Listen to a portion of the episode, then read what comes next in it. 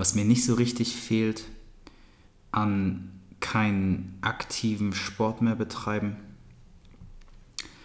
ist all der Shit, den du machen musst. Prehab, Rehab, kleine Übungen, die unfassbar viel Zeit kosten. Heutzutage gehe ich ins Studio, baller ein bisschen, weißt du? Hier, Bench, dies, das, Schultern, Beugen, was auch immer und geh raus. Kein Warm-up, Agilitätsleiter, Terminal Knee Extensions, ähm, wie heißen die? Hamstring Curls, Northern Hamstring Curls oder? Leg Extensions?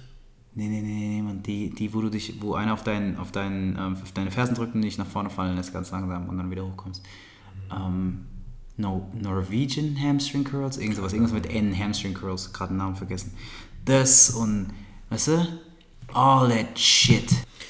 All that shit. Ey, Alter. ähm, NFL Draft. Für die Pros. Da, ja. Technic, technologically savvy. Brian Burns, Ed Oliver, Rashawn Gary. Overrated. Was geil ist, muss man überlegen. Rashawn Gary is um, projected to go as high as 12 to the Packers. 12. Die College Stats von Rashawn Gary in drei Seasons, in drei Seasons, der ist Edge Rusher. 9,5 Sacks, 23 Tackles. In drei Seasons. Und der soll an 12 gehen. War der verletzt oder? I don't care, Alter. Ey, Nick Bosa macht das, weißt du? Macht das irgendwie. Real Talk so. Der hat anderthalb Spiele gemacht, hat sich verletzt und hat wahrscheinlich letzte Saison 9,5 Sacks und 24 Tackles gemacht. Ey, crazy, Mann. Ohne Scheiß, der Typ soll an 12 gehen. Aber ja, ist halt, ist halt der Need, ne? Aber ist schon verrückt, Mann. Machst du noch den Snap? Oder nicht? So, willkommen zurück. Inside US Sports mit Jeffrey und Jay. What it do? But also, what it don't. What they don't. Ja, danke, dass ihr wieder erschienen seid. Ähm, wir haben heute was ganz Besonderes für euch und zwar geht es um die NFL Draft. Ganz genau, nachdem wir letztes Mal die Free Agency ein bisschen aufgerollt haben, machen wir uns heute gemeinsam fit für die Draft. Richtig Bock drauf. Noch drei Wochen. Dann ähm, verändern sich für, für einige junge Männer ähm, komplette Leben und vor allem für deren, von, für, für deren ganzes Ökosystem. Phone be blowing up, asking for $10,000. Sogenannte Deep Pockets. Yep. Remember when I used to babysit your ass? How about you come out the pockets now, bro? Genau, NFL Draft. Ich würde sagen, wir schauen uns mal die erste Hälfte ähm, der ersten Runde an, gucken uns ein bisschen an, wer hat ein Need, was brauchen die, wie sind die Teams aufgestellt, vor allem jetzt nach der Free Agency. Oder wer wird vielleicht nach Best Available Player draften? Ganz genau. Und dann auch die Frage, wer sind denn so die Best Available Players? An dieser Stelle nochmal, ähm, ich habe ja eine sehr liebevolle Relationship zu DK Metcalf. Alright, wer pickt dann eins? Arizona Cardinals. Yes, sir. Wer ist der Best Available Player in the Draft? Laut den meisten Leuten ist es Kyler Murray. Yep. Kyler Murray. Kyler Murray, ähm, ja, erst jetzt in den letzten Monaten ähm, das Draftboard geclimbed sozusagen. Wenn du vor einem Jahr Leute gefragt hättest, ähm, hätten sie gesagt Nick Bosa ist ähm, Consensus Number One Pick. Auf jeden Fall, ja. Ja, jetzt bei Kyler Murray und den Arizona Cardinals natürlich eine sehr, sehr spezielle Problematik. Und zwar, ja, die Arizona Cardinals haben ja eigentlich einen Quarterback. Der letztes Jahr Rookie war, der Josh Rosen. Ganz genau. Ähm, aber die Cardinals haben natürlich auch ein grauenhaftes Jahr hinter sich. Da muss man aber sagen, dass Josh Rosen eigentlich nicht der Grund dafür ist und der, der gemessen an dem, was er hat, ne, er hatte halt keinen Supporting Cast, aber gemessen an dem, was er hatte, eine ganz ordentliche Saison gespielt hat und halt als Prospect super aussieht. Also man muss also schon sagen, wird er mal Elite, sei mal dahingestellt, aber er ist wahrscheinlich schon ein Franchise Quarterback. Deswegen stellt sich die Frage, draften die Arizona Cardinals Kyler Murray, so wie es viele vermuten? Ja, also so wie ähm, Arizona sich verhält, werden sie ihn draften und die versuchen, also laut Aussagen diverser Medienkanäle in den USA, versuchen die gerade einen Erstrunden-Pick für ihn zu bekommen. also ihn wegzutraden und einen Erstrunden-Pick zu bekommen. Josh Rosen meinst du jetzt? Genau, jo Josh Rosen, genau. Die versuchen den zu traden. Und die haben von drei Teams äh, Zweitrunden-Picks angeboten bekommen, was die nicht tun wollen. Ich weiß, eins von den Teams ist die Patriots und noch zwei andere habe ich jetzt vergessen, aber auf jeden Fall drei. Ja gut, ich weiß jetzt nicht, ob die, ähm, also ein Zweitrunden-Pick von den Patriots ist halt nichts wert. Ja. Die Patriots picken an 32, das heißt, das ist, ja, es ist ein Zweitrunden-Pick, aber fühlt sich eigentlich fast an wie ein Drittrunden-Pick. Ja. Heißt, du kriegst ähm, den 64. Pick ähm, in der Draft für äh, Josh Rosen und sicherlich noch vielleicht den einen oder anderen Pick oder irgendeinen Spieler. Ja, die Patriots können natürlich langsam anfangen, sich nach ähm, einem Dem einen oder anderen Quarterback umzuschauen. Genau nach einem Heir Apparent äh, für Tom Brady. Ähm, aber ich glaube, die Patriots haben da auch nicht so wirklich einen Druck. Die Frage, die sich vielmehr stellt, ist, glaubst du, die Cardinals traden Josh Rosen tatsächlich, beziehungsweise glaubst du, die Cardinals draften ähm, Kyler Murray tatsächlich? Ich glaube ja und ja. Also ich glaube, dass die den Kyler Murray draften. Es kamen auch ein paar Berichte, dass sie jetzt mit, mit ihm im Gesamten, mit seiner Entwicklung in der Saison, ich meine, die haben wir mehr gesehen, weil wir nur die Spiele sehen. Äh, Die haben natürlich, natürlich auch die Trainings zu beurteilen.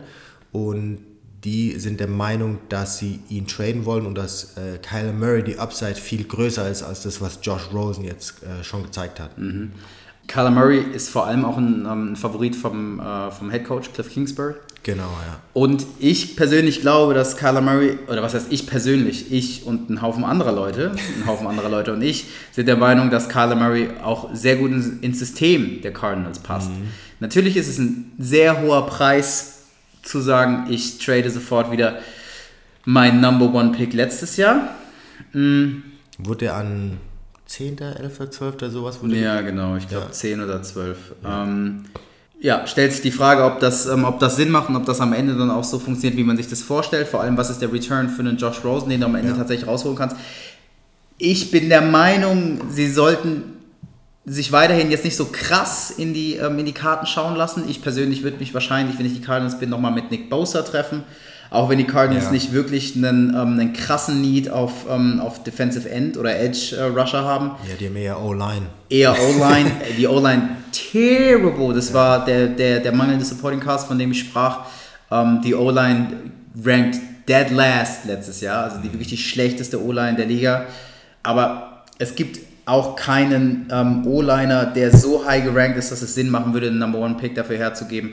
Ähm, ich denke, der erste, der erste O-Liner, ein Tackle, der kommt ähm, so Richtung 7.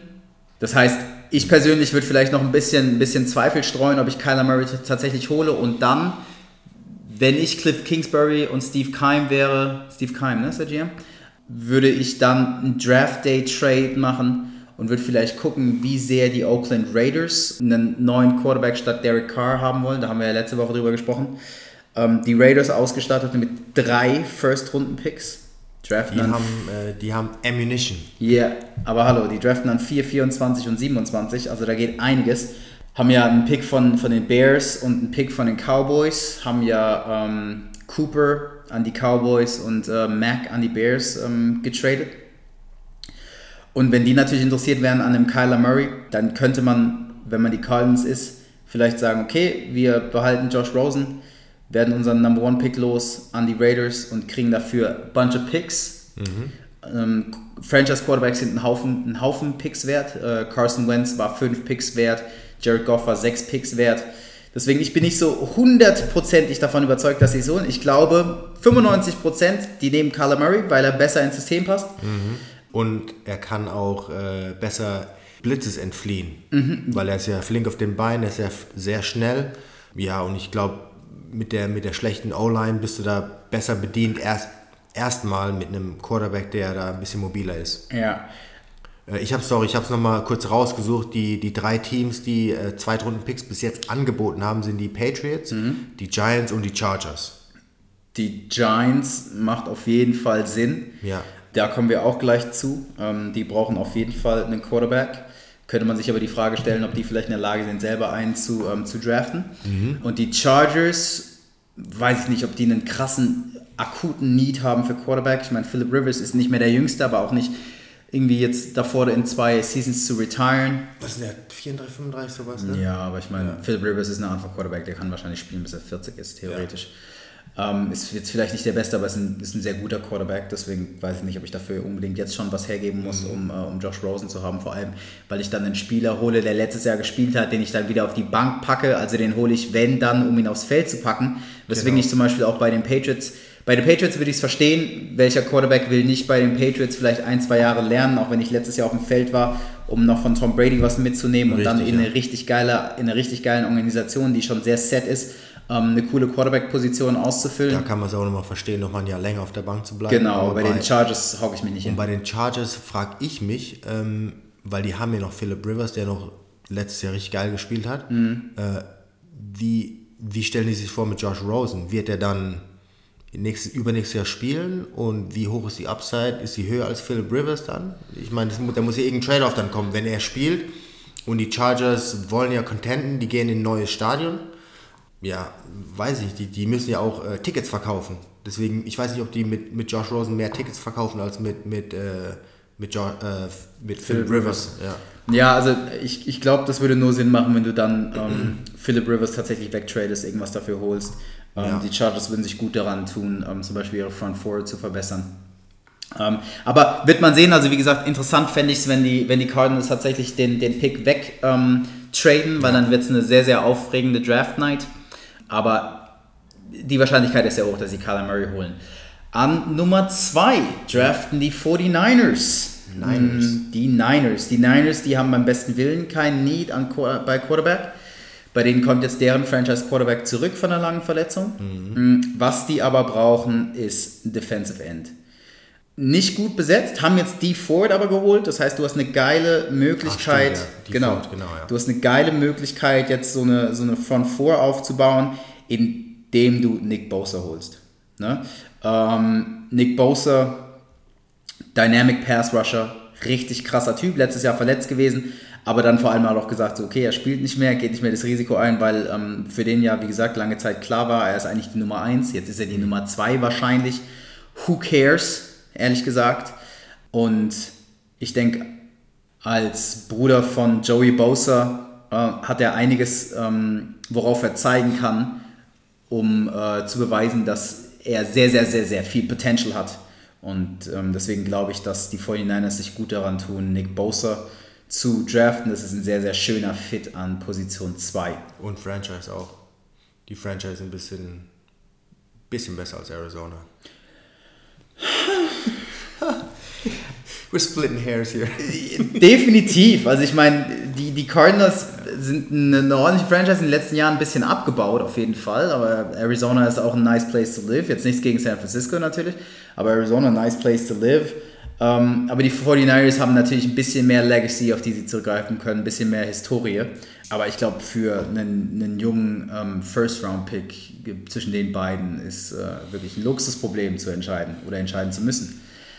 An drei draften die New York Jets, die J-E-T-S, Jets, Jets, Jets. Ja, auch kein Need an Quarterback, auch gerade Sam Darnold ähm, gedraftet letztes Jahr, hat auch ganz ordentlich gespielt. Die brauchen aber Defense. alles. Alles andere. Alles andere. Um, ähm, gut, in der Offense, äh, die haben jetzt gerade Le'Veon Bell geholt, logischerweise. Ja. Also sie brauchen auf jeden Fall was in der Defense. Ja, definitiv. Ähm, also da allen voran eigentlich auch ein Edge Rusher. Aber ich glaube, New York hat ähm, einige Löcher zu füllen. Deswegen könnte man wirklich nachdenken, ob man sagt, man ähm, draftet den, ähm, den dritten Pick weg und holt sich dafür mehr Picks. Stellt sich aber die Frage, wer einen Need hat für den Third Overall Pick. Denn ähm, an Nummer 3 weiß ich nicht, ob da Spieler sind, die ich unbedingt haben will, wo ich mir Sorgen mache, dass sie weg sind. Also man könnte vielleicht darüber nachdenken, wenn ich ein, wenn ich ein Team bin, das unbedingt einen, einen O-Liner braucht mh, mm, und sagt, okay, in den Top 10 sind nur ein, bestenfalls zwei Spieler mit dabei. Deswegen will ich auf jeden Fall mich hoch ähm, traden. Da könnte man drüber nachdenken, wobei drei dann wahrscheinlich schon ähm, zu hoch ist. Genau, zu hoch, beziehungsweise ein zu hoher Preis ist dafür.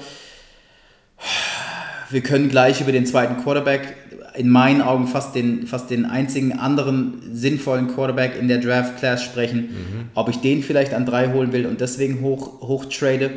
Aber ich bin mir nicht sicher, ob die, ob die Jets es leicht haben werden, einen, ähm, einen Trade-Partner zu finden. Aber wie gesagt, ich bin der Meinung, die Jets haben einige Löcher zu füllen. An vier dann zum ersten Mal ähm, einer meiner Favoriten auch von letzter Woche, die Oakland Raiders. Ich denke, wir werden am Draft Day sehen, dass John Gruden, Chucky, sagt, dass Chucky, ähm, der, der, der unbekannte Bruder von Jay Gruden, ähm, einen Masterplan hat, ja. den es jetzt ähm, gilt, weiter, weiter auszuführen. Ähm, was brauchen die Raiders? Ich persönlich bin der Meinung, wir sind set bei, also wir haben ja darüber gesprochen, aber wir sind set bei Quarterback. Ja. Wir sind ähm, ziemlich set bei Receiver. Die haben zwei. Ja, zwei. Die sind okay. So. Nicht das beste Tandem der Liga, aber ein sehr gutes Tandem. Ähm, Running Back ist okay. Tight End könnte ich drüber nachdenken. Draft ich aber in der Regel nicht in der ersten, in der ersten Runde, wenn es da nicht irgendjemand Verrückten gibt. Aber was sie auf jeden Fall brauchen, ist Front Four in der Defense. Die Raiders hatten letztes Jahr 13 Sacks. 13 das nächst schlechteste Team, was glaubst du, was hatte so das, das, das 31 beste Team der Liga in Sex letztes Jahr?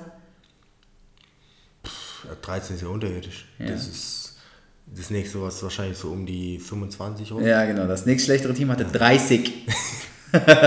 Muss ich mir überlegen, also nur um mal äh, eine Referenz zu schaffen, ja. wie schlecht 13 ist. Da gibt es natürlich dann noch einige Spieler, die alleine mehr haben als das. Genau, wollte ich gerade sagen. Wie heißt der, der von, äh, von den Rams? Ja, Aaron Donald, ähm, 20,5 Sacks und, ähm, letztes Jahr und insgesamt ähm, hatten sogar ganze sieben Spieler mehr Sacks alleine als die Raiders als Team. Deswegen da macht es auf jeden Fall Sinn, ein bisschen was in der Front 4 zu machen. Hängt jetzt natürlich davon ab, wer da da ist. Ähm, der beste Edge Rusher zu dem Zeitpunkt ist ähm, auch der Typ mit dem coolsten Namen, auf jeden Fall dem coolsten Namen, nämlich Montez Sweat der junge Bruder von Keith Sweat. Nobody. ähm, aber ich denke, von dem, von dem Value-Standpoint her macht äh, Quinn Williams, der ist Tackle, viel Sinn ähm, an der Stelle. Und ähm, ich würde an vier nicht unbedingt die Sacks draften, sondern einfach nur die Pressure. Defensive Tackles machen in der Regel nicht so viele, nicht so viele Sacks ähm, wie, wie Edge Rushers. Ähm, aber die Pressure ist da. Aber die Pressure ist da. Die, ähm, deswegen würde ich an dieser Stelle Quinn und Williams ähm, äh, draften. Und dann kommen wir auch schon zu Nummer 5, den Tampa Bay Buccaneers. Uh, yes, sir. Yes, sir. Haben auch 15 harte Jahre hinter sich. Ähm, die haben einen glaring Need und das ist Linebacker. Ähm, kein Quan Alexander mehr, Quan Alexander, kein Quan Alexander mehr. Der ist äh, zu den 49ers, wenn äh, ich mich recht entsinne. Ähm, da gibt es einen geilen LSU-Linebacker, Devin White. Mhm, richtig von den, von, den, von den Measurables und von der, ähm, von der Size her sexy Typ, no homo. Ähm, macht auf jeden Fall Sinn für die Buccaneers. Also bisher, finde ich, haben wir viele Teams, bei denen es einen klaren Fit gibt in meinen Augen, um zu sagen, okay, da ist es gut vorherzusehen, ähm, wer wen draftet es sei denn natürlich, irgendwer fällt komplett aus der Reihe. Ne? Da wären jetzt die Cardinals das beste Beispiel dafür. Alles verändert sich natürlich, wenn die ähm, Murray nicht Draft. draften. Weswegen ich auch gesagt habe, das würde für einen interessanten Draft Day sorgen, weil es natürlich diese komplette Liste dann verändern würde. Ähm, aber auch bei den Buccaneers, also eigentlich relativ straightforward. Wer pickt dann 6? Die New York Giants die New York Giants. Und da kommen wir schon zu deinem nächsten möglichen Quarterback. Wieso sind, wie, brauchen die einen Quarterback? Die haben doch einen Manning-Bruder. Verstehe jetzt nicht. die haben einen Manning-Bruder. Äh ja, aber zum, zum jetzigen Zeitpunkt wird es keinen Unterschied machen, ob sie, äh, ob sie Eli Manning haben oder Archie Manning haben oder den, den dritten unbekannten Basketball-Manning-Bruder haben.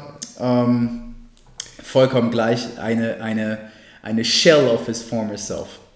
Ja, der hat letztes Jahr statistisch gesehen nicht so eine schlechte Saison gespielt, aber man sieht einfach, er ist nicht mehr der, der er vor fünf Jahren war. Genau. Und ich denke, für die Giants ist jetzt time for some rebuilding gekommen. Auf jeden Fall. Also ich sehe da auch den äh, Dwayne Haskins mhm. von Ohio State. Äh, zumal er auch seine Value deutlich äh, gesteigert hat in den letzten paar Spielen, nachdem er von seiner Verletzung zurückgekommen ist. Der war einfach viel akkurater, war besser, der war ähm, mehr in Tun mit seinen Mitspielern. Mhm. Ähm, ja, und ich bin einfach mal gespannt, ob, ob die den nehmen oder nicht, äh, weil diese Manning-Situation muss auf jeden Fall adressiert werden.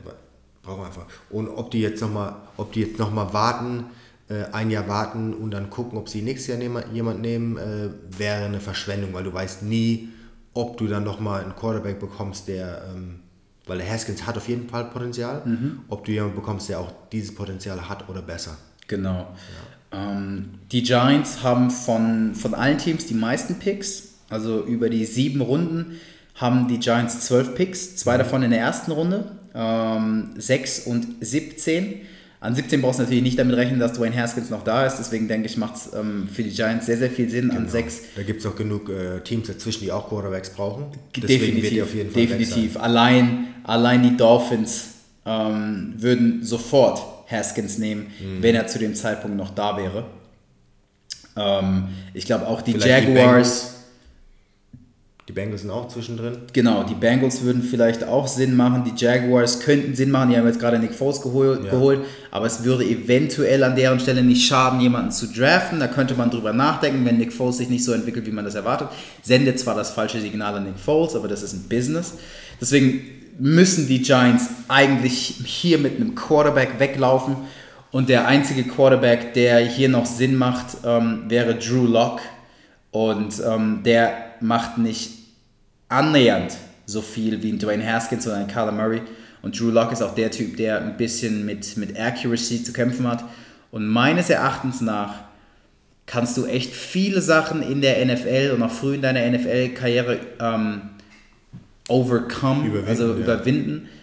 Aber Accuracy ist eigentlich nicht eine davon. Also ich, ja. mir fallen wenig Beispiele ein, wo jemand ähm, mit wenig accurate, ja. Accuracy vom, vom College kam und dann in der NFL sich da stark verbessert hat. Ja. Dir, dir, dir brennt jetzt ein, ein Negativbeispiel auf den Lippen, ich merke schon. Ja, wir hatten ja vorhin kurz drüber gesprochen. Äh, da gibt es ein Riesenbeispiel, der wurde auch an Nummer 1 gedraftet, das war Jamarcus Russell. Mhm. Äh, LSU hat er gespielt und dann wurde er von den Raiders gedraftet, hat einen Big Arm, also richtige Wurfkraft, also kann den Ball wirklich übers Feld schleudern, aber der hat in der NFL hat nichts, ist nichts passiert eigentlich. Ja, also da fehlte die Accuracy, aber da fehlte, zumindest wenn man, wenn man den Geschichten glauben mag, auch so ein bisschen die Work Ethic. Ja, das kommt nochmal dazu. Ja, das kommt nochmal dazu. Auf jeden Fall. Der hat den mega Vertrag unterschrieben, ne? Ja, ja, damals, damals gab es, ja. äh, das war noch der alte CBA, da waren, ähm, da waren äh, Rookie-Verträge noch nicht so cap wie heutzutage. Ja der hat äh, Cash Money gemacht. Cash Money. Cash. Und Money. hat eigentlich. Straight Cash, er, Homie. was hat er eigentlich gespielt? Zwei, drei Saisons wirklich, ne? Genau. Niemand, kein Number One Pick ist so früh gecuttet worden mhm. wie, ähm, wie Jamarcus Russell. Ja. An sieben die Jacksonville Jaguars. Wie gesagt, die haben, ähm, haben einen Quarterback, haben Nick Foles, aber brauchen ansonsten im Grunde in der Offense alles. Ja. Vor allem, was Sinn macht, ähm, ist Offensive Line, um ähm, Nick Foles zu beschützen. Auch Black Bowles hatte damit ein bisschen Probleme. Da an sieben Jawan Taylor, Offensive Tackle aus Florida. Macht eine Menge Sinn. Ähm, ist auch ein, ein, sehr, sehr, sehr, sehr interessanter Typ. Dementsprechend da zu sagen, wir holen einen Right Tackle, macht super Sinn. Über Safety könnte man nachdenken, aber ich denke, so hoch in der Draft gibt es ähm, eigentlich keinen Safety, der Sinn machen würde. Ich bin mir nicht sicher, ob wir überhaupt einen Safety haben, ähm, dem ich First Round Potential ähm, zusprechen würde. Deswegen meines Erachtens nach definitiv ein O-Liner an 7 und äh, Jawan Taylor fits the bill. Mhm. An 8 die Lions. Mm. Dein Lieblingsname? Mhm. mhm. ähm, die Lions brauchen auf jeden Fall einen Corner. Hatten eine durchwachsene Saison, 6 and 10. Die ähm, Offense ist okay. Tight und also generell Receiving wäre nicht schlecht, ähm, aber ich denke, Defense spielt eine größere Rolle bei den Lions im jetzigen Zeitpunkt. Corner auf jeden Fall, die sind da ein bisschen ein bisschen schwach auf der Brust. Wenn du da für jemanden sorgen kannst, der den Druck von Trey Flowers auch ausnutzen kann oder den Druck, den Trey Flowers macht, auch ausnutzen kann, ähm, das wäre absolut super. Und ähm, ich bin mir nicht sicher, ob ich so hoch einen Corner hole. Wen ich ganz geil finde, ist Greedy Williams. Mhm. Schon allein aufgrund seines Namens. Immer gut, wenn ein Corner greedy ist nach Interceptions. Ähm, hole ich den in den Top 10? Hm, das wäre vielleicht so die, das erste Mal, wo man sagen würde, du draftest hier Value over Fit. Bedeutet, ich drafte hier Best Player Available, anstatt der, der für mich jetzt am besten passt. Mhm. Auch wenn die Lions in der ersten Runde nicht mehr zum Zug kommen. Sie können natürlich aus dem Pick raus traden und ja. sagen, sie traden down sozusagen, also traden den achten Pick weg und nehmen einen niedrigeren Pick in der ersten Runde noch. Ich würde mich nicht komplett aus der ersten Runde raustraden, wenn ich die Lions wäre. Würde ich auch nicht. Nee. Aber traden zum Beispiel, weiß ich nicht. Mit den ähm, Raiders vielleicht.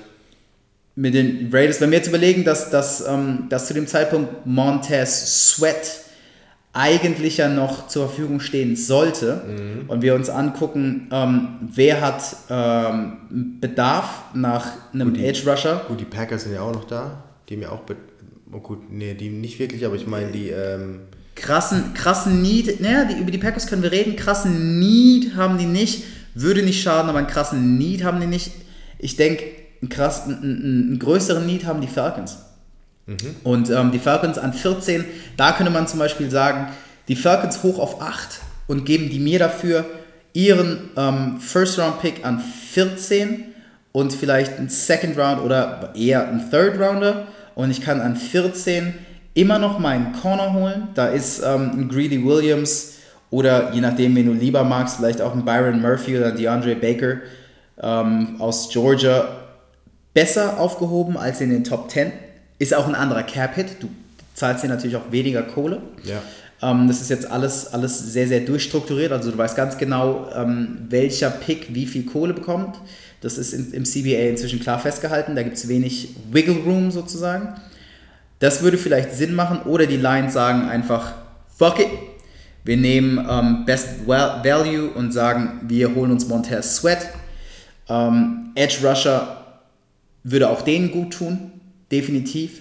Und wenn sie sagen, hier, Corner können wir auch noch später holen oder Corner traden wir uns vielleicht irgendwas zusammen oder wir traden selber nochmal hoch in die erste oder zweite Runde, ja, aber ich glaube, das ist ein super interessanter Pick, wo es einfach sehr, sehr viele Möglichkeiten gibt.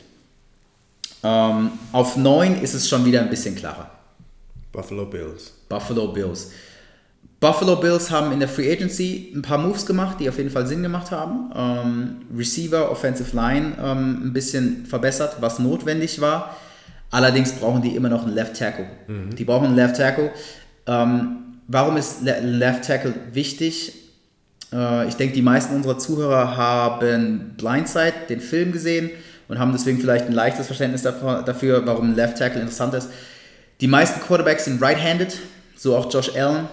Ähm, dementsprechend ist es wichtig, dass der Left Tackle, also der auf der linken Seite, ähm, die Blindside des Quarterbacks ähm, beschützt, denn zunächst dreht der Quarterback sich auf seine rechte Seite, das Und heißt... Er öffnet sich exakt nach, zu seiner rechten Hand. Genau, ähm, das heißt, ähm, er hat keinen klaren Blick dafür, was hinter ihm von links kommt. Du erwartest natürlich ähm, von dem Quarterback deine, äh, dann eine Awareness, also dass er den Druck spürt, wenn da von links der Edge Rusher kommt.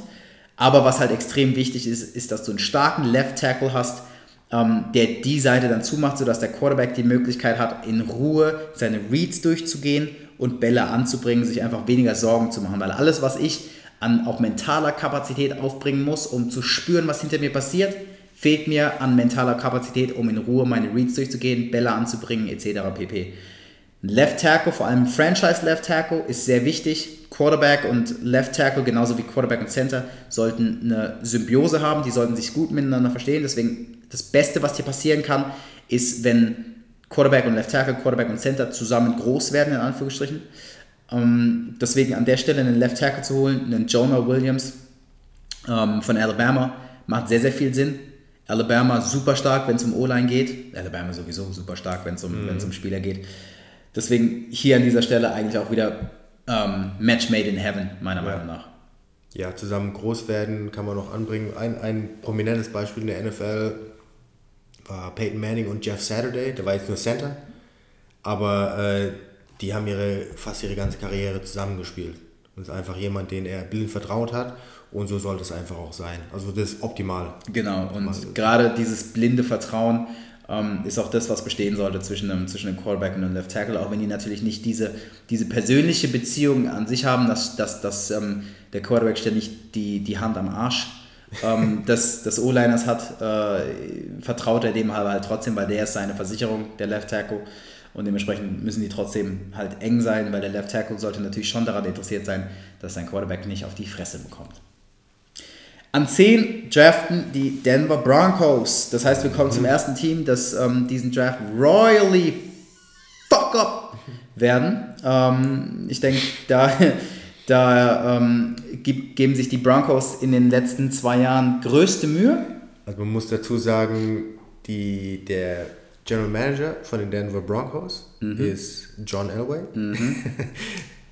Wer John Elway nicht kennt, äh, bitte googeln. Einer der besten QBs aller Zeiten. Definitiv. Vor allem einer der QBs, der aus seinem Potenzial das meiste gemacht hat. Das meiste gemacht hat, ja. Ein Beißer. Und äh, er hat es aber noch nicht auf die Reihe bekommen, einen gescheiten Quarterback nach Denver zu holen. Naja, er hat es schon auf die Reihe bekommen, einen sehr gescheiten Quarterback nach Denver zu holen. Er hat es noch nicht geschafft, einen ordentlichen Quarterback zu draften. Ganz im Gegenteil nämlich. ja, also der hat äh, bis jetzt die Draft-Picks, die er hat an Quarterbacks, waren gut. Royally fucked up. Miserabel, ist schon mild ausgedrückt. Ja, miserabel ist an dieser Stelle äh, ähm, ja. ein Kompliment. Ja, also der ja, ist ungefähr, man kann sich ungefähr so vorstellen wie äh, Michael Jordan bei den äh, Charlotte Hornets jetzt. Kriegt es einfach nicht auf die Reihe, sein Talent, das er auf dem Spielfeld gezeigt hat, als GM anzuwenden. Und deswegen bin ich mal sehr, sehr gespannt, was die Denver Broncos machen werden, weil ähm, Best Player Available an 10 äh, ist aktuell, also an dieser, wenn, wenn die Draft so verläuft, wie wir es jetzt auf, aufgesagt haben, ist Best Player Available ein Quarterback. Das ist ähm, Drew Locke von Missouri. Äh, aber der Need, weil die jetzt gerade auch einen Quarterback geholt haben in der Free Agency, Need ist äh, eindeutig O-Line. Und ähm, ja, deswegen bin ich einfach mal gespannt, was sie da tun werden, ob die doch äh, runtertraden. Äh, ja, was meinst du, was sie machen? Also, ich, also wehe, wehe, wehe, wenn John Elway einen Quarterback ähm, draftet. Also Travis Simeon Scheiße wäre nett ausgedrückt. Ja. Äh, also ist nicht böse gemeint, der Typ wurde in der siebten Runde gedraftet. So, die Erwartungshaltung kann nicht gut sein, ist nicht jeder ein Tom Brady. Ähm, aber auch Paxton Lynch, und das war ein First-Round-Pick, ähm, an, ich glaube, 26 damals. Nicht das geworden, beide inzwischen, äh, ähm, beide inzwischen nicht mal mehr Backup-Quarterback. Wenn der Drew Lock draftet, der Probleme mit Accuracy hat, rast ich aus. Weil der wird sich genauso, gerade bei den Broncos, wird er sich genauso einreihen ähm, bei, bei Simeon und, äh, und Lynch. Das, das kann nichts geben. Also hier jetzt nach, nach einem in Anführungsstrichen Need zu draften, wäre krass. Deswegen mag ich allerdings auch den Trade für Flacco, denn Flacco gibt mir die Möglichkeit, noch ein Jahr oder zwei auf einen Quarterback zu warten. Jetzt stellt sich die Frage, wie viele gute Quarterbacks, hast du ja vorhin schon angesprochen, gibt es in den nächsten ein, zwei Jahren. Aber hier gibt es zwei Typen, die echt rausstechen in der 2020 und 2021 Draft. Und das ähm, ist einmal Tour, Tour Damn, ähm, Tango Viola mhm. oder so. Tango Viola. Ja, alright, okay. Sorry an all, äh, an all meine samoanischen Brüder da draußen, wenn das jetzt äh, nicht geklappt hat. Ähm, der Typ, eine Mega-Season hinter sich, ähm, Completion Percentage 69%, ähm, fast 4000 Yards geworfen und 43 Touchdowns zu 6 Interceptions. Fantastisch. Und die haben nur 11 oder 12 Spiele? Nee, nee, 15. Achso, mit, mit Playoffs. Ja, ja. ja, mit Bowls. Mit Bowls, ja. Und ähm, der auf jeden Fall, klar, der Nummer 1 Quarterback in der 2020 Draft. Da würde es für die Broncos Sinn machen, ähm, im Laufe der Saison oder in der nächsten Offseason dann für den einen, einen sehr, sehr hohen Pick, je nachdem, wer dann wann pickt und wer welchen Need hat, zu traden. Mhm. Diese Saison aber mit Flacco zu verbringen und jetzt nicht nach einem Drew Lock zu reachen. Oder wirklich bis 2021 zu warten. Also man kann wirklich zwei mittelmäßige Jahre mit Flacco ah, spielen. Ja. Und den Surfer, wie heißt er? genau, Surfer Dude, Trevor Lawrence. Genau, auch, ja. auch einer meiner Favoriten, weil er einfach mega lässig aussieht, so als, als, als, als wäre der echt der beim Chillen. Hat auch eine gute Season hinter sich. Mhm. Ähm, 65, ja, ähm, 65% Completion ähm, Rate, knapp 3300 Yards und ähm, 30 äh, Touchdowns zu 4 Interceptions. Mhm. Das Geile an Trevor Lawrence allerdings, der Typ kam gerade aus der Highschool. Das heißt, das ist ein, ähm, ist Freshman. ein Freshman ge gewesen. True Freshman war der. Ganz genau. Ja. Richtig geil. Ähm, wird, glaube ich, in Clemson auch noch einiges reißen. Ja. Der, der, der, der zerstückelt ähm, das, die College-Liga gerade. Also wer, sorry, ganz kurz, wer nicht weiß, was True Freshman ist, es gibt ja auch dieses Red Shirt. Ganz genau. Ja, das heißt, wenn du ans College gehst und du dann sofort spielst, dann also du wirst immer nach, nach Freshman, Sophomore, Junior und Senior klassifiziert. Und True Freshmen sind die, die direkt aus der Highschool kommen und dann spielen. Wenn du ein Redshirt jahr hast, das heißt, du spielst nicht. Aus Gründen, weil du nicht vielleicht gut genug bist oder, oder dich verletzt. verletzt, hast, genau. genau. Trainierst eventuell nur. Genau, und dann verlierst du somit auch kein Jahr von Eligibility. Exakt, du redshirtest, hast ja. dann aber noch vier Jahre, die du, ähm, die du am organisierten College-Sportbetrieb ähm, teilnehmen genau. darfst. Heißt, du bist dann im nächsten Jahr immer noch ähm, Freshman, im Jahr darauf immer noch Sophomore etc. Genau. Und du hast sogar zwei Redshirt-Jahre, falls du, wenn du nicht gut genug bist und kommst und dich dann irgendwann verletzt, das heißt, du kannst dann zwei Jahre redshirten. Genau. Und Trevor Lawrence, True Freshman, mhm. also kam aus der Highschool, hat direkt gespielt und direkt, direkt gekillt. Geballt. Direkt geballt. ähm, ich würde eher auf so jemanden warten, wenn ich die Denver Broncos bin. Eine Sache, die da natürlich aber ein bisschen rein ähm, spielt, ist noch eine gute Defense. Noch eine gute Defense. Ja. Aber das Fenster geht zu. Das ja. haben wir auch letzte Woche thematisiert. Du kannst nicht ewig warten. Ne? Du kannst ja. einfach nicht ewig warten. Das heißt, es ist, natürlich ein Drahtseilakt, keine Frage, aber dieses Jahr ist nicht das Jahr für die Denver Broncos, ähm, einen Quarterback zu holen. Es sei denn, Elway ist irgendwie in der Lage, für den Number One oder den, weiß ich nicht, Number Three Pick oder so zu, ähm, zu traden. Mhm. Aber ich, also die Assets, die er dafür hergeben muss, die würden die, das Team wieder so dermaßen hamstringen, also mhm. dermaßen wieder limitieren, dass es eigentlich keinen Sinn macht. Ja. Aber, well, look for the Broncos to fuck this shit up. Ja. So, an 11 die Cincinnati Bengals, du hast vorhin schon angebracht, würde natürlich denen vielleicht gar nicht schlecht tun, sozusagen, wenn die ähm, einen Quarterback draften würden. Allerdings ähm, auch nicht, äh, auch nicht den Lock. Nee, definitiv nicht Lock. Wie gesagt, da ist keiner mehr da. Aber ähm, Andy Dalton ist noch gut genug, um den zu behalten. Da musst du nichts Neues holen. Ich denke, Corner wäre hier interessanter. Linebacker wäre interessanter. Linebacker wäre sehr interessant eigentlich, wenn ich drüber nachdenke. Die haben zwar Preston Brown, aber ansonsten relativ wenig, stimmt. Das heißt, hier ein Linebacker zum Beispiel oder O-Line hm, die haben Glenn und Hart at Tackle. Da kannst du ähm, bei Guards kannst du auf jeden Fall noch ein Upgrade machen, um eine bessere, ähm, um eine bessere Protection für deinen Quarterback zu haben. An dieser Stelle, da tue ich mir jetzt ein bisschen schwer. An dieser Stelle Best Value wäre wahrscheinlich Cody Ford, O-Line aus Oklahoma. Aber vielleicht Rashawn Gary als Edge Rusher für die, ähm, für die Bengals. Puh, also die Bengals haben schon eine Menge Needs, fällt mir gerade mhm. auf. Also Linebacker wird nicht, und vor allem auch all over the place so. Yeah. Linebacker wird nicht, wird nicht schmerzen, Edge Rush wird nicht wehtun, O-Line wird nicht wehtun, aber ist schwer hier was zu finden. Also du kannst Rashawn Gary, ich finde, ich persönlich finde ihn ein bisschen over, overrated, aber wer weiß.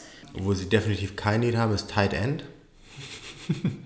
ja, richtig guter ja. Tight End, aber super oft verletzt stellt sich die Frage, ob das vielleicht Sinn machen würde. Aber ja, aber da hast du halt immer noch die Hoffnung, dass er halt fit bleibt und mein, du musst jetzt ihn nicht unbedingt ersetzen. Ja, aber. Mit, mit so einem hohen Draft-Pick. Ja, vor allem an C. Also, wenn jemand da wäre, jetzt wie zum Beispiel äh, kürzlich retired ähm, ähm, Gronk. Gronk. Ähm, ne, hier, viel Spaß im Retirement, Gronk. Wenn Oder er zumindest, ich wollte gerade sagen, zumindest die, die, die Zeit, die du mal kurz durch die WWE rennen wirst, um dann wieder zurückzukommen.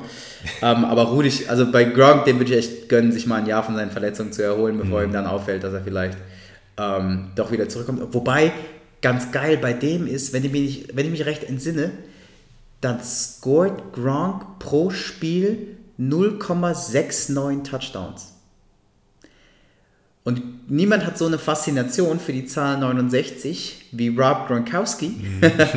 Deswegen wäre es eigentlich ziemlich perfekt, jetzt aufzuhören ähm, uns auch wirklich dabei sein zu lassen. Aber ähm, um zurückzukommen zu den Bengals, an 11 einen Tight End, mh, TJ Hawkinson von Iowa ist an 11 vielleicht ein bisschen ein Reach. Deswegen, ich glaube, ich, wenn ich die Bengals wäre, würde ich hier tatsächlich ein bisschen nach Value ähm, draften, einen O-Liner nehmen, Guard, Cody Ford und ähm, uns dabei beseien lassen. Und dann fällt den Packers an 12 in meinen Augen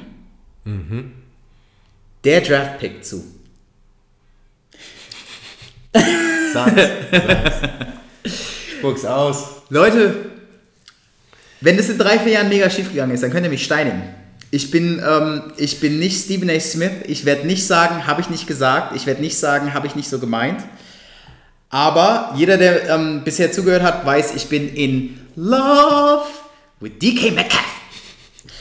Typ ist ein Beast. Beast. Ja, ähm, deswegen, die Packers brauchen Receiver. Die Packers brauchen Receiver. Die Packers brauchen Receiver.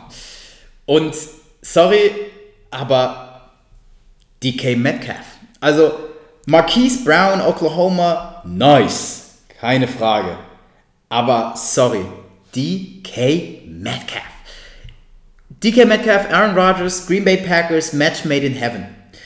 Die Packers haben Receiving ein bisschen von Jimmy Graham, aber das ist nicht der Jimmy Graham, den wir von den Seahawks kennen. Das Ja. ist, ist leider einfach nicht mehr so. Der Typ ist nicht mehr ein Premier Tight End. Und du brauchst einfach wieder ein Target für Aaron Rodgers. Ansonsten, ansonsten verschwendest du dessen Jahre. Die, die, das ist halt immer so ein Nachteil an einem Star auf, auf einer zentralen Position. Das ist ein Nachteil an einem, an einem Star auf Quarterback oder einem Star auf Running Back. Du bist im Grunde immer im Win-Now-Mode. Du kannst nicht irgendwie lange was bauen, sondern wenn du so einen Quarterback hast, kannst du nicht jetzt die nächsten drei Jahre gucken, dass du ordentlich draftest, ein bisschen tradest und so weiter und so fort. Und du musst Leute holen. Weil, weil unter Umständen werden dann diese Stars äh, frustriert und wollen dann gehen. Weil die sehen einfach nur, dass du als Manager nichts machst, du holst keine Talente her und du kannst uns nicht gewinnen. Ich meine, Aaron Rodgers ist mit Abstand der talentierteste Quarterback in der Liga. Aktuell. Definitiv. Ähm, der, der hat keine Schwächen, äh, der kann alles. Und er ist, er ist in einem Alter, wo er jetzt eigentlich gewinnen muss. Ganz genau. Der kann keine Jahre verschwenden. Und Richtig. die müssen einfach jetzt ihm ein paar Waffen holen, dass er ein bisschen äh, den Ball übers Feld schleudern kann. Weil Genau. sonst. die verschwenden seine Jahre. Genau, und ich denke, gerade wenn es ums Schleudern geht, ist DK Metcalf eigentlich so das, das, das Top-Target. Typ ist big, der Typ ähm, ist, ist, hat Straight Line Speed, 4-3-3 gelaufen ähm, in der Combine. Kann man jetzt drüber streiten, ob der, ob der laterally quick ist, also ob der, ob der richtig, ähm, richtig schnell ist, wenn es darum geht, nach links und rechts zu rennen. Aber ich meine, er ist halt ein, er ist halt ein Riesentyp. Ist er im College ein bisschen oft verletzt gewesen? Ja. Aber ganz ehrlich, das, bei der Upside, die der Typ hat, stört mich das beim besten Willen nicht. Deswegen ich sage, die Packers müssen an dieser Stelle einen Receiver ähm, draften und dieser Receiver muss an dieser Stelle DK Metcalf sein. Ja. Ähm, Aber dem Spieler würde mich auch nicht stören, weil du, du weißt einfach, dass der ähm, so Work Ethic hat. Ist jemand, der geht in, in die Halle, der trainiert, der macht mehr, um fit zu bleiben, als, als dass er irgendwas anderes macht. Genau. Deswegen wer, bin ich bei dir, das Risiko würde ich auch eingehen. Exakt. Weil du weißt einfach, dass du jemanden hast, der, auch wenn er mal verletzt äh, sein sollte, der wird alles tun, um wieder äh, fit zu werden. Genau. Und ich glaube, in Zusammenarbeit mit so einem Aaron Rodgers, ähm, da kann sich ein richtig cooles Tandem finden. Und da würde ich tatsächlich ähm, in der ersten Runde meine anderen Needs, die vielleicht sogar ein bisschen mehr Pressing sind, ähm, ignorieren. Weil man könnte darüber sprechen, dass die, die Packers einen Thailand bräuchten. Packers sind immer ein Team gewesen, das, das, das, das starkes ähm, Thailand-Play hatte. Vielleicht O-Line, ein ja. Safety, hm? kein Clinton Dix mehr so, aber sorry, äh, an dieser Stelle, ich brauche ich brauch einen Receiver, ich brauche Receiving in meinem Team. An 13 Miami Dolphins. Mhm. Ähm, ja, wenn die Dolphins was brauchen, dann ist es ein Quarterback, wa? Aber wir haben ja letzte Woche auch schon besprochen, dass die tanken. Die werden tanken für Tour. Ja. Um, also die werden garantiert kein Quarterback holen. Die haben sich jetzt den, den Tannehill haben die weggetradet und haben sich den äh, sexy, sexy, äh, sexy flexy Ryan Fitzpatrick, ja, Ryan genau. Fitzmagic geholt. Genau. Fitzmagic. Genau. Ja, der wird auch nächste Saison wieder zwei geile Spiele machen. Hm, vielleicht drei. ja, stimmt, wir werden ihn wahrscheinlich eher zurückhalten müssen, dass er sich zusammenreißt, so, Tanking for Tour. Was nicht so offensichtlich. ja, genau. Man, can't fuck down. um, yeah, we need you. we need you to throw two touchdowns but four interceptions tonight, alright? Please, please. Um, ja, definitiv. Also, die brauchen Quarterback, aber die, um, die, die werden ja warten. Ryan Fitz, Fitzpatrick genauso wie Flacco, Stopgap Option. Ähm, halt ein Typ, der, der einfach halt einen Körper darstellt auf dieser Position, weil du ja. nicht ohne Quarterback aufs Feld kannst und halt auch nicht irgendeinen, weiß ich nicht, äh, weiß ich, äh, Nathan Peterman hinstellen kannst, ja. weil ansonsten du nicht argumentieren kannst, dass du nicht tankst. So, mit mhm. Fitzpatrick kannst du zumindest noch sagen, no, we trying.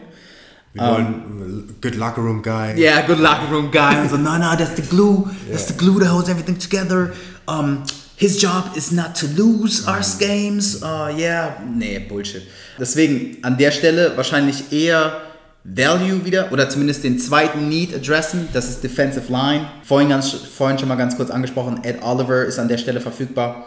Defensive Tackle aus Houston. Ein ordentlicher Defensive Tackle aus Houston macht, mhm. ähm, bringt schön Druck auf die, auf die Parket des Gegners. Du könntest drüber nachdenken, irgendwas auf die B zu machen ich finde es immer noch fast ein bisschen hoch, nicht mehr krass, aber fast ein bisschen hoch, um den Corner zu holen, erst recht, um den Safety zu holen in dieser Draft Class. Da ist einfach kein, kein Premier DB dabei. Deswegen würde ich hier eher D-Line adressen und würde sagen, ähm, ich nehme Ed Oliver, denn die O-Liner, die Sinn machen, die sind an der Stelle weg.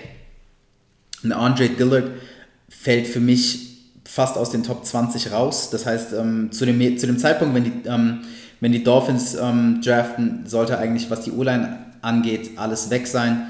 Deswegen mein Tipp, Ed Oliver auf, ähm, auf 13. Dann die Falcons auf 14. Mhm. Mhm, auch eine durchwachsene Saison hinter sich. Äh, ja. Knapp under 500 mit 7 und 9. Ja, toughe Division auch. Definitiv, ja. definitiv. Aber was die brauchen im Grunde ist eine komplette Defensive Line. Ja. einfach, einfach so von, von, von, von A bis Z. Du hast ähm, Grady Jarrett zwar gefranchised, das heißt, ähm, nur ganz kurz, das Franchise-Tag Franchise bedeutet, Grady, ähm, ähm, Grady Jarrett Arsch, bekommt. Dein Arsch gehört dein mir. Arsch gehört Franchise-Tag bedeutet, Grady Jarrett kriegt nächstes Jahr das Durchschnittsgehalt der fünf Besten seiner Position und ähm, ist dafür ein weiteres Jahr bei den Falcons unter Vertrag, kann nicht weg. Ähm, sie mussten ihm aber halt auch keinen Langzeitvertrag geben. So kannst du immer, das hat Le'Veon Bell ja erlebt, so kannst du immer dafür sorgen, dass du jemanden, dass du dich nicht jemandem gegenüber committen musst. Zahlst zwar einen Preis dafür, ne? Durchschnitts, Durchschnittsgehalt ähm, der Top 5 dieser Position, was durchaus pricey werden kann. Aber du musst jemandem halt dann nicht irgendwie 80 Millionen entgegenwerfen in dem Jahr. Kannst vielleicht nochmal gucken ähm, ob der sich wirklich so entwickelt oder ob er das leisten oder halten kann, was er das Jahr zuvor gehalten hat. Ich denke, das ist bei Grady Jarrett jetzt der Fall. Vic Beasley, bisschen, ja, sah vor zwei Jahren sexy aus, sah auch ähm, vorletztes Jahr sexy aus, aber ähm, den fehlt einfach auch da, den fehlen, den fehlen Sex, den fehlt Pressure auf der D-Line, deswegen macht ähm, super viel Sinn, ähm, zu sagen, D-Liner ähm, an der Stelle. Da ist ein, ein Edge Rusher, ja, Brian Burns. Brian Burns ist an der Stelle noch verfügbar. Da würde ich eher hingehen. Florida State ähm, Guy kann auf jeden Fall Druck von der Edge machen, kann auf jeden mhm. Fall ein paar Sacks holen, auch schon in seiner Rookie-Saison. Dementsprechend ähm, für mich die Falcons an 14 D-Liner. An 15, da kommen wir jetzt schon zum vorletzten Pick, den wir besprechen werden. Die Washingtons dran. Die Washingtons brauchen alles so. Alles, was, alles, was regelmäßig den Ball in der Hand hat. Also ich könnte einen Receiver brauchen. Alles, was regelmäßig Stollen anzieht. Genau, ich könnte, könnte einen Quarterback brauchen, weil ich meine, also Case Keenum, ja, geht so, nicht auch wieder keine Long-Term Solution. Ja. Ähm, ich könnte, was könnte ich noch brauchen? Ich könnte einen O-Line könnte ich brauchen. Ähm, bei Alex Smith ganz kurz, ja, der steht bei Washington unter Vertrag, aber traurigerweise bei Alex Smith ist nicht klar, ob der tatsächlich je wieder spielen wird. Mhm. Deswegen reden wir jetzt halt von Case Keenum. Mm, also natürlich toi toi toi äh, an Alex Smith, dem wünscht natürlich nur das Beste. Aber nichtsdestotrotz für Washington jetzt kurzfristig braucht es eigentlich alles in der Offense. Ja, ähm, wenn die Packers da nicht zu Metcalf, DK Metcalf, gegriffen haben, mhm. Dann würde der da vielleicht Sinn machen. Ich möchte aber nicht, dass DK Metcalf zu, der, zu den Washingtons geht. Von wem soll er den Ball fangen? Case Keenum. So ein Haufen, ein Haufen Hitches, ein Haufen Hitches von Case Keenum. Ähm, ja, also DK Metcalf wird für die auf jeden Fall auch Sinn machen. Wenn er zu dem Zeitpunkt nicht weg ist, werden sie ihn auch wahrscheinlich nehmen. Mhm. Ich wünsche es mir allerdings nicht. Deswegen bin ich auch so sehr dafür, dass die Packers DK Metcalf nehmen. Deswegen war ich vorhin auch so enthusiastisch. Ähm, denn ansonsten fällt er tatsächlich auf 15 zu, zu den Washingtons und da wird aus DK Metcalf leider halt überhaupt nichts. Ähm, Josh Doxson und äh, Jameson Crowder ist nicht mehr da. Josh Doxson ähm, gibt keinen Grund, da einen Number One DB hinzustellen oder einen Number One Corner hinzustellen. Das heißt, ähm, DK Metcalf wird ein hartes Leben in, in Washington haben. Ja, und äh, dann als letzter Punkt für heute die Carolina Panthers. Mm, was brauchen die Carolina Panthers? Ein bisschen, ein bisschen O-Line. Äh, eigentlich. Secondary. Ja, aber O-Line habe ich eigentlich, Matt Parody habe ich gesigned, mhm. ich habe Daryl Williams behalten, ist schon gut. Secondary hast du gesagt, stimmt, Mike Adams ist nicht mehr da, da könnte ich was machen. Mm, ich könnte auch bei Receiver was machen. Devin Funches ist nicht mehr da. Ich könnte auf Linebacker was machen. Thomas Davis ist nicht mehr da. Carolina Defense von vor, vor ein paar Jahren, die ist nicht mehr so, wie sie war. Julius Peppers ist, äh, ist, ja. ähm, ist weg. Ich habe Bruce Irvin geholt. Bruce Irvin ist aber auch genauso ähm, äh, wie vorhin äh, schon an anderer Position besprochen, ist Bruce Irvin nicht mehr der Typ, den wir, den wir von den Seahawks kennen, so wie Jamie mhm. Graham nicht mehr der ist, den wir von den Seahawks kennen, Golden Tate nicht mehr der ist, von, den wir von den Seahawks kennen alles so aus einer, aus einer glorified ähm, Seahawks-Ära ja. rausgekommen. Deswegen an dieser Stelle die Panthers in meinen Augen am besten aufgehoben, wenn sie sich einen ordentlichen Edge-Rusher holen. Stellt sich natürlich die Frage, okay, was ist noch da? Ähm, Clellan Farrell zum Beispiel ähm, von Clemson, könnte man drüber nachdenken. Vielleicht fällt mir Brian Burns, hatten wir schon erwähnt, vielleicht fällt der mir zu. Und wenn ich die beiden nicht habe, dann gehe ich Secondary. Dann gehe ich Secondary, dann gehe ich ähm, Greedy Williams haben wir jetzt schon ein paar Mal erwähnt, auf jeden Fall auch einer, der den mhm. Best Name Award verdient hätte. Ähm, Byron Murphy, die Andre Baker vorhin schon erwähnt, da könnte ich drüber nachdenken. Außerhalb dieser fünf Picks glaube ich nicht, dass für die Panthers ähm, da irgendwas wirklich in Frage kommen sollte. Was kommt ähm, zwischen 17 und 32? Die, die Giants ähm, picken ein zweites Mal an 17. Die Raiders, wie erwähnt, picken noch zweimal an 24 und 27. Also die erste Runde, der erste Tag der, des NFL-Drafts wird vor allem aus Raiders Sicht sehr interessant. Ich denke, da kriegt man dann ein klares Bild davon, wie competitive die Raiders sein werden. Mhm. Ob der Masterplan von Jay, Jay, von, John, von Jay Grudens Bruder ähm, ein guter war. Die Packers. Nenn ihn doch einfach Chucky. Chucky. Yeah. Die Packers ähm, draften nochmal an 30. Mhm. Ähm, das könnte interessant sein. Ja, ich hoffe, der, der, mein dritter Name nie für den Best Name Award wird, ähm, wird in der ersten Runde ähm, gedraftet. Ich will auf jeden Fall den Namen hören. Rock Yassin. ähm, derber Typ aus Temple Corner. Ja, ich bin ja ein sehr großer Corner-Sympathisant. Deswegen wird äh, eine sehr, sehr, sehr interessante, ähm, interessante Draft.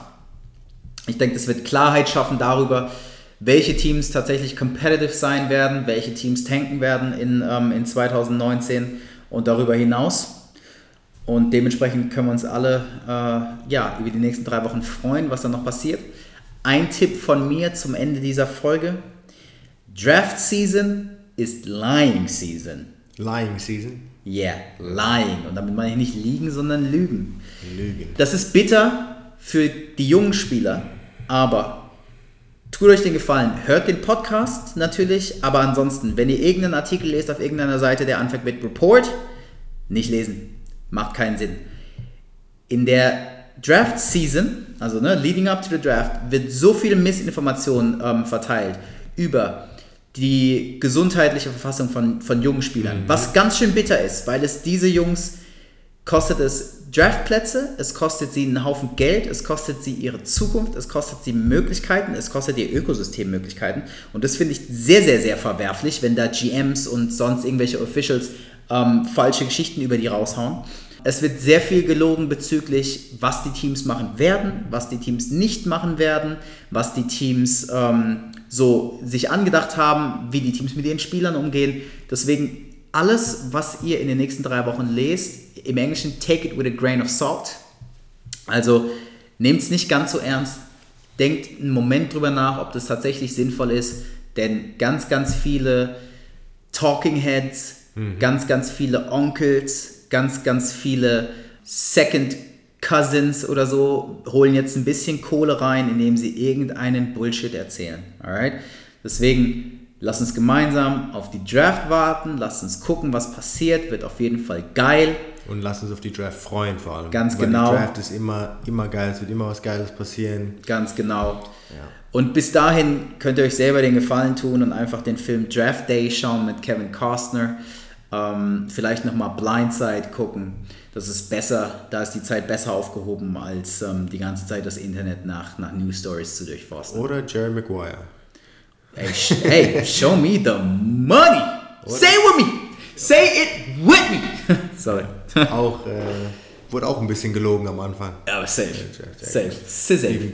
Jerry Maguire, wenn der, wenn der noch nicht, äh, wenn den jemand noch nicht gesehen hat, könnt ihr auch angucken. Definitiv. Auch Definitiv. Das und wenn ihr, ähm, wenn ihr wissen wollt, wie heutzutage gedraftet wird, zwar nicht am Beispiel der NFL, sondern am Beispiel der MLB, aber in einem sehr, sehr, sehr geilen Film, ähm, dann schaut Moneyball.